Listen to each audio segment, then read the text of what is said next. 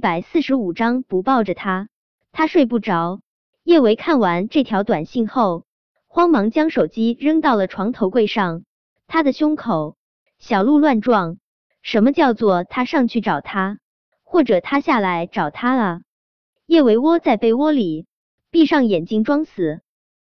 他真想装作没有看到这条短信，闭目养神了一会儿之后，叶维又蓦地从被窝里坐了起来。陆廷琛说出的话，肯定能做出来。刚刚他说，要是他不上去找他，他就会下来找他。他貌似装作没看到短信也不行。叶维知道，这座酒店的顶楼是最奢华的钻石级总统套房，顶楼只有一个房间。他要是上去，应该不会被剧组的人看到。但若是陆廷琛下来，剧组的工作人员大多是和他住在同一层。刚才发生了杨雪的事情后，很多工作人员都还没有休息，可能走廊上还有人。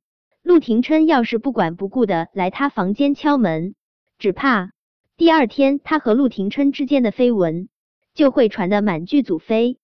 你们知不知道，昨天晚上陆少去了叶维的房间，我也看到了。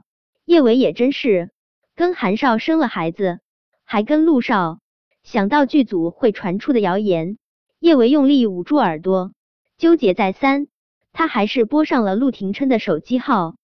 几乎是立马，陆廷琛就接起了电话。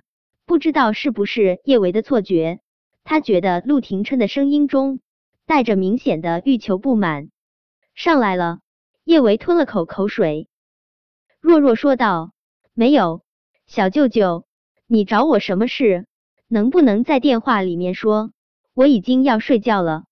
顿了下，叶维又加了一句：“要是你也要睡了，那就明天说也行。我睡不着。”陆廷琛这话说的理直气壮，有点儿像是得不到糖吃的孩子，睡不着。叶维一愣，小舅舅这是睡不着，想要他上去陪他聊天。叶维刚想说些什么。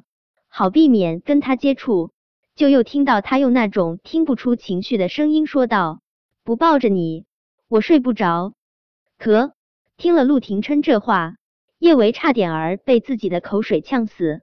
不抱着他，他睡不着。什么叫做不抱着他？他睡不着啊？谁要让他抱啊？这时候，叶维的脑海中也生出了一个很不可思议的念头。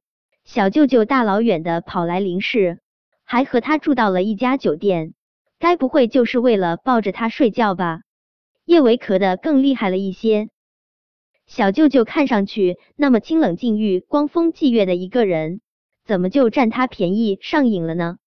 叶维清了清喉咙，不自在干笑一声：“小舅舅，你开什么玩笑？这个玩笑一点儿都不好笑。时间不早了。”你早点儿休息吧，晚安，好梦。叶维还没挂断电话，陆廷琛那带着淡淡不悦的声音就传入了他的耳中。叶维，我没开玩笑。嗯，既然你不愿意上来，我现在就下去找你。小舅舅要下来，别啊！想到小舅舅在他的房间外面疯狂砸门，剧组的工作人员疯狂围观，这画面太美妙。叶维都不敢继续想，叶维挫败的从床上爬起来，小舅舅，你还是别下来了，我上去找你。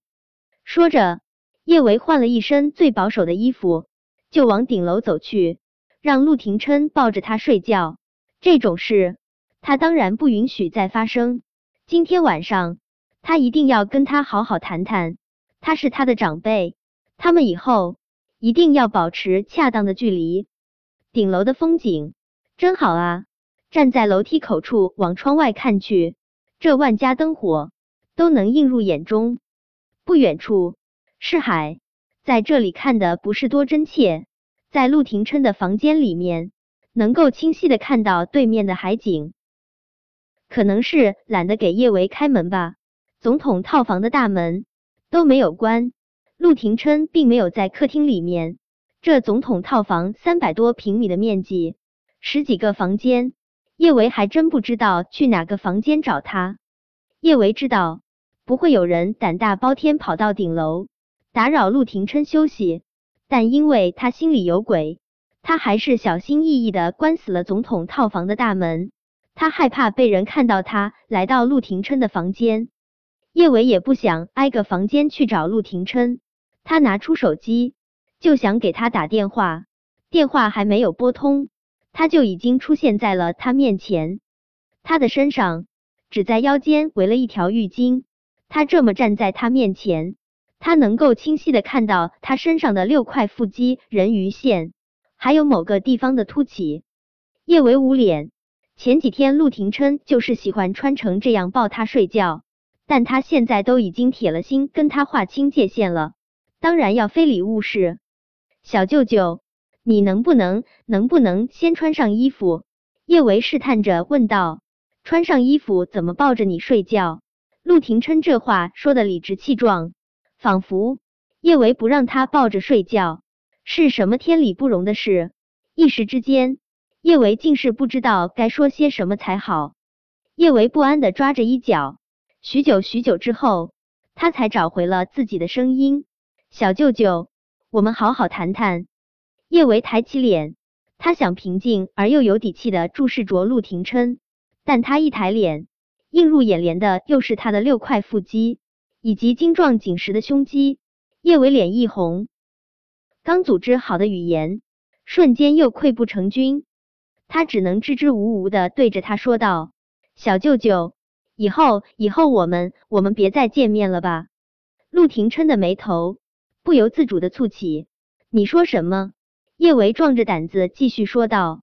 我说，我们以后别再见面了。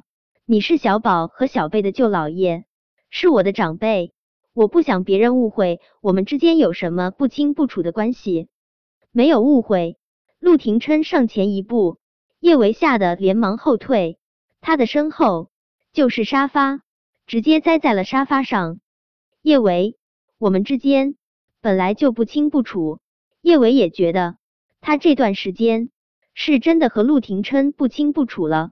可这样被陆廷琛点出来，他的心中还是说不出的狼狈，就好像自己做了什么天理不容的事情，被全世界的人围观。小舅舅，我们我们以后别这样了，我。叶维不等叶维把话说完，陆廷琛就将他的话打断。我说过，等你伤好之后，我不会再忍耐。叶维的脑袋轰的一声炸开，小舅舅这话是什么意思？难不成今天晚上他要把他给